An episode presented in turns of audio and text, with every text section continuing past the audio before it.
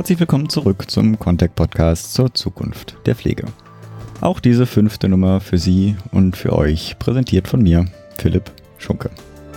Wir setzen heute unsere Sommerserie zur Bundestagswahl 2017 fort. Heute der fünfte Teil. Im Interview heute Thomas Meissner, der stellvertretende Vorsitzende des Anbieterverbands qualitätsorientierter Gesundheitspflegeeinrichtungen. Thomas Meissner bewertet die zurückliegende Legislaturperiode so, dass zwar viel für die zu Pflegenden getan wurde, für die Pflege selber, also für die Profession, und deren Arbeitsbedingungen äh, fast nichts oder sehr wenig. Es würde zwar viel geredet werden, jüngst auch zum Pflegeberufe-Reformgesetz, aber die Pflege selber sei viel zu wenig bis gar nicht eingebunden. Erfordert in diesem Kontext auch, dass die Profession viel mehr selber zu Wort kommen soll, dass aus der Pflege heraus sehr viel mehr passieren muss. Spricht sich deswegen auch für die Beteiligung im gemeinsamen Bundesausschuss und natürlich auch zur Verkammerung aus. Aber ohne weitere Vorrede für Sie und für euch zum Interview mit Thomas Meissner. Jetzt sitzen wir zusammen mit Thomas Meissner. Herr Meissner, Sie sind, und korrigieren Sie mich bitte, stellvertretender Vorsitzender des, und jetzt wird's, ich muss es ja mal einmal ausgesprochen haben, Anbieterverband qualitätsorientierter Gesundheitspflegeeinrichtungen e.V kurz AVG. Das ist so richtig? Das ist völlig richtig. Sind zusätzlich Mitglied des Begleitgremiums zur Umsetzung des PSG 2 und 3, Vertreter, das finde ich spannend, kommen wir bestimmt nachher auch nochmal im Gespräch äh, dazu, der Allianz Pflegekammer für die Einrichtungen hier in Berlin einer Pflegekammer und zusätzlich noch Mitglied im Präsidium des Deutschen Pflegerates. Das ist erstmal eine ganze Menge Funktionen. Was der Grund ja auch ist, weswegen wir Sie gerne hier für ein Interview haben, sind einfach sozusagen im Netzwerk der Macher der Pflegepolitik dabei. Zum Anbieterverband, wieso haben Sie so einen sperrigen Titel ausgewählt und was machen Sie eigentlich? Ja, guten Tag erstmal. Ja. Uns ist nichts Kürzeres eingefallen. und insofern äh, ist der Name Programm. Es ging eigentlich um drei Buchstaben AVG, mhm. die früher mal was anderes bedeutet haben. Und wir haben aber gemeint, dass die Qualitätsorientierung unseres mhm. Verbandes wichtig ist. Und deshalb ist das so ein bisschen stückhaft geworden. Ganz im Ernst, wir setzen uns ein. Wir haben als Mitglieder ambulante Pflegedienste, teilstationäre Einrichtungen.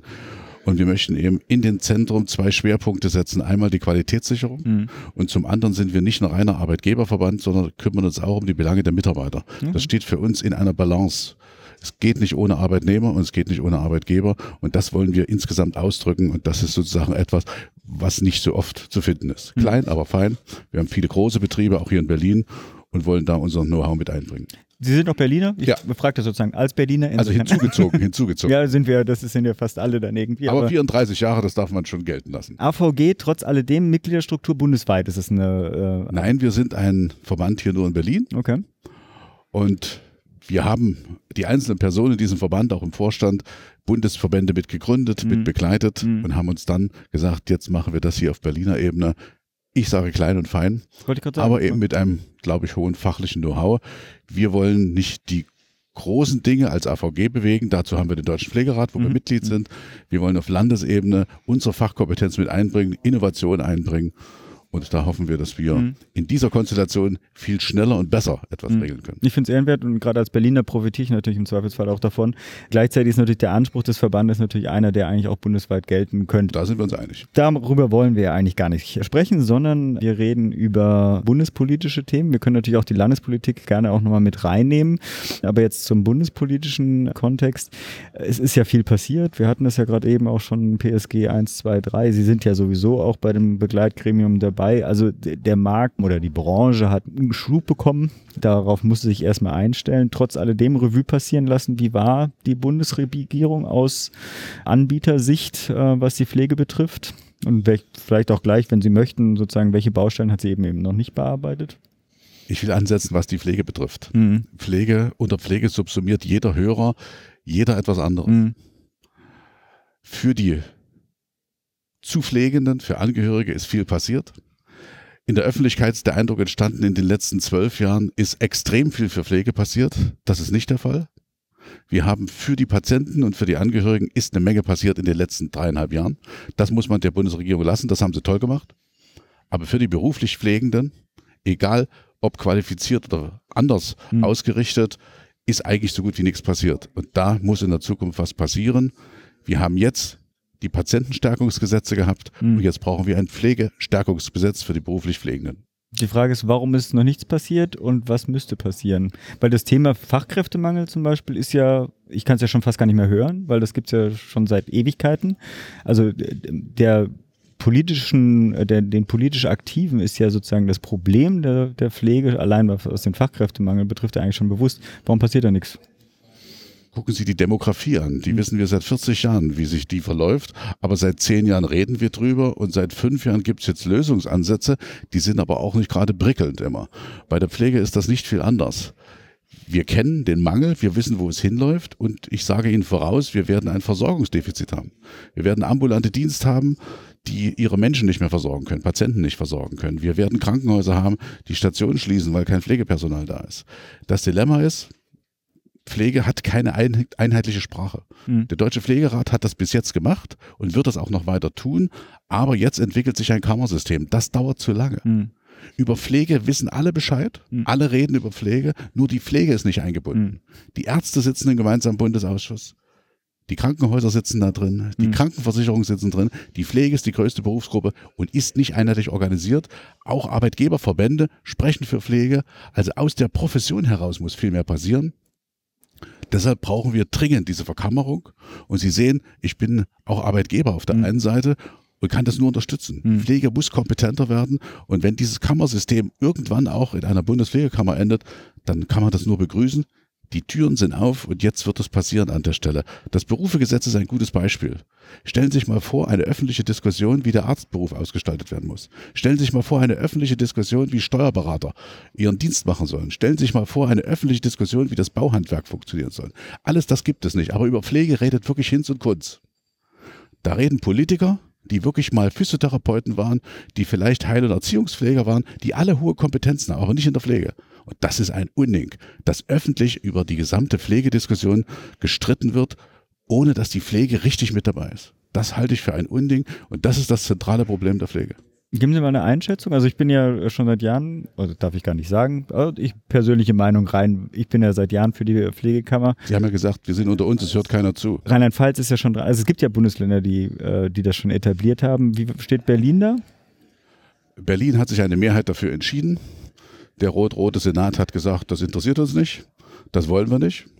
Die Linken lehnen es total ab. In der SPD gibt es eine schwierige Diskussion darüber und bei den Grünen auch. Es ist bedauerlich, auch da sehen Sie, dass Pflege letztendlich ignoriert wird. Und ich bin fest von überzeugt, dass wir diesen Kammerweg weitergehen und dann wird sich das Land auch verändern. Wir kriegen dadurch nicht sofort mehr Personal, aber wir kriegen erstmal eine einheitliche Stimme. Pflege braucht Zuversicht. Pflege muss schlagkräftig werden. Pflege muss auch selbstbewusst werden und dann sagen, Freunde, so geht das nicht. Und dann werden wir eine neue Diskussion machen, wie wir Versorgung machen. Ich will Ihnen ein Beispiel nennen. Wir könnten es ganz schnell nennen innerhalb der Bundesregierung. In allen Gesetzen und Richtlinien steht ein komisches Wort drin. Nicht ärztlicher Beruf. Hm. Es ist eine Unverschämtheit. Hm. Ich habe eine pflegerische Kompetenz und wenn ich einem Arzt sage, er hat einen nicht pflegerischen Beruf, versteht er den Gag gar nicht.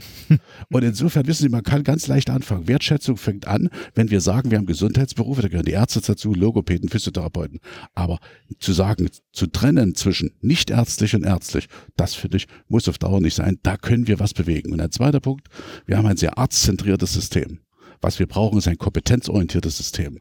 Das heißt nicht nach Hierarchien eingesortiert, sondern nach Kompetenzen. Und da kommen viele Berufsgruppen mit dran. Wir müssen sie vernetzen und wir müssen uns wieder ausrichten an dem, den wir versorgen, ist der Patient.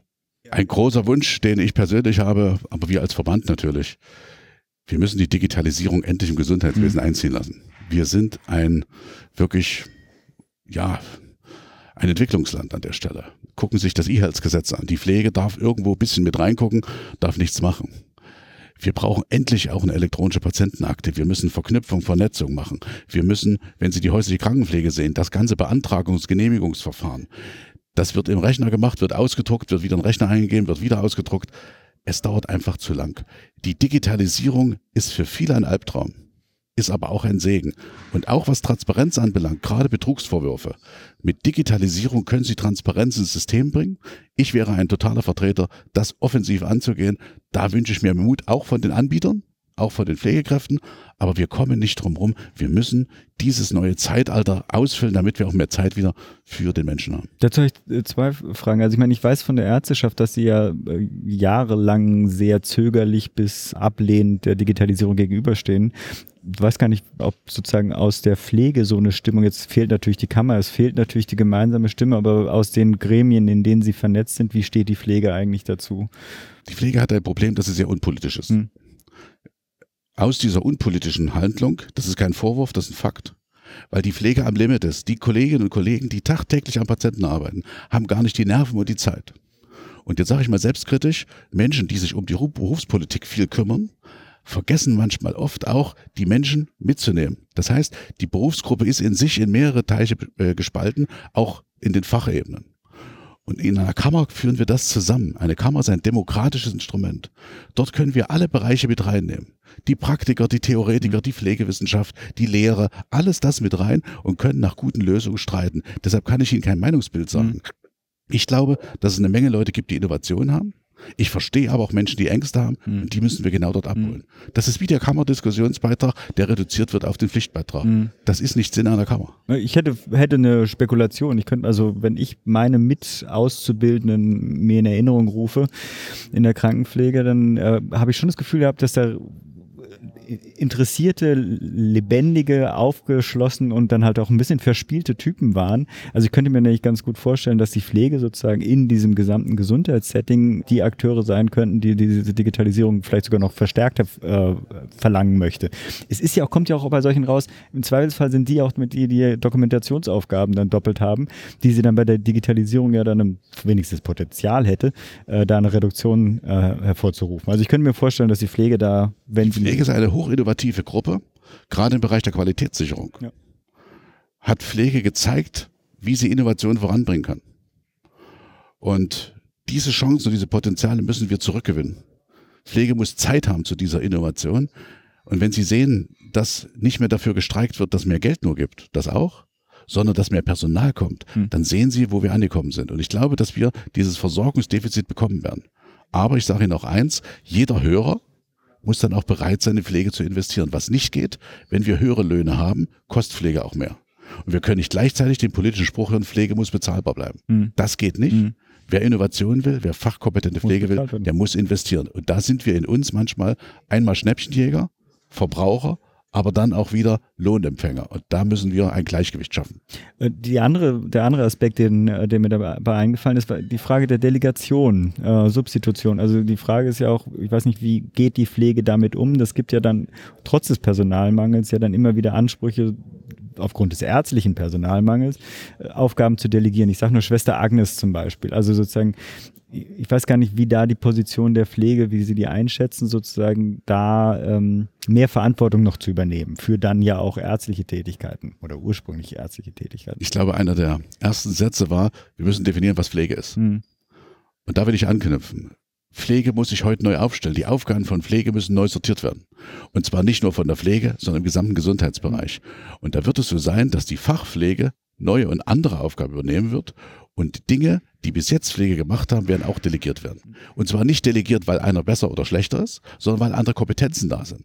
Mir geht es nicht darum zu sagen, wer mehr oder weniger kann. Auch die Diskussion höherer Berufsabschluss, niederer, darum geht es nicht. Es geht um Kompetenzen. Alle sind in diesem System gefragt, aber jeder mit seiner Kompetenz. Das heißt, jemand mit dem Hauptschulabschluss ist genauso wichtig im System wie einer mit dem Abitur und ein Professor an der Hochschule.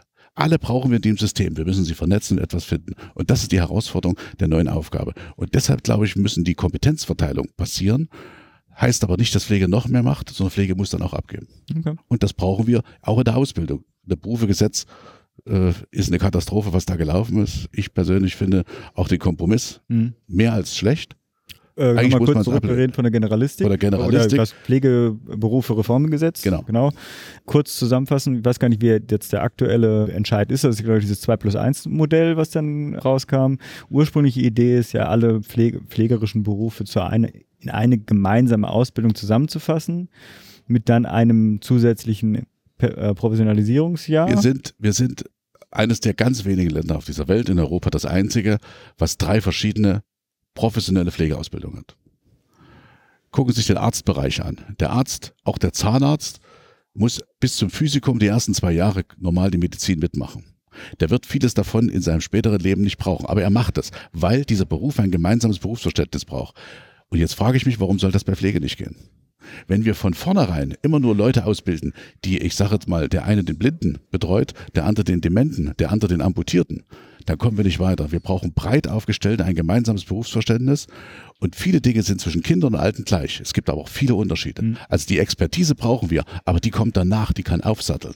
Und deshalb verstehe ich eben die Diskussion. Ich habe Ihnen das gesagt, alle haben mitgeredet. Der Kompromiss, diese drei fundamentalen Pflegeausbildung zusammenzulegen, wäre eine gute Chance gewesen. Mit einer Kammer wäre uns das nicht passiert, mhm. aber wir arbeiten dran und hoffen, dass es besser wird. Jetzt jedenfalls liegt die Reform zumindest scheibchenweise nur noch da und kommt so kleckerweise und soll frühestens 2020 umgesetzt werden. Herr Meißner, möchten Sie noch was ergänzen? Ich wünsche mir selbstbewusste Pflege. Ich wünsche mir mehr Interviews mehr Leute, die pragmatisch auch erzählen, worum es geht. Es ist wirklich eine schwierige Situation. Die Helden dieser Nation sind die Menschen, die am Bett arbeiten, die jeden Tag den Dienst am Menschen verbringen. Das ist mir ganz wichtig und die müssen wir stärken. Und das ist etwas, wo wir uns versuchen einzusetzen. Das ist schwierig. Aber ich hoffe, dass wir ganz viele werden, dass diese Wertschätzung kommt und nicht gesagt wird, na, wer am Bett wird, der kann nicht so viel und wer da Lobbyarbeit macht, kann mehr. Nein, das ist Quatsch. Wir sind alle gemeinsam unterwegs, wir sind ein Berufsstand und ich glaube, so haben wir eine Zukunft pflegerische Versorgung am Menschen orientiert umzusetzen. Das ist ein schönes Schlusswort. Herr Meißner, herzlichen Dank. Ich danke auch. Wenn Sie Kommentare zu unseren Interviews oder auch zu unserem gesamten Podcast haben, freuen wir uns natürlich sehr auf Ihr Feedback. Kontaktieren können Sie unser Team entweder über Twitter unter contact mit c GmbH oder auch einfach via E-Mail an redaktion.contact.de. Natürlich freue ich mich auch persönlich auf Ihr Feedback. Sie erreichen mich entweder über Twitter über @pschunke oder auch via E-Mail an p.schunke@contact.de. Alle weiteren Informationen und Möglichkeiten, auch diesen Podcast zu abonnieren, finden Sie auch auf unserer Website unter podcast.konzepte.info. Zu guter Letzt freuen wir uns natürlich auch über Sternchen, Bewertungen und Feedback auf iTunes und Co. Herzlichen Dank für Ihr und euer Interesse und auf bald.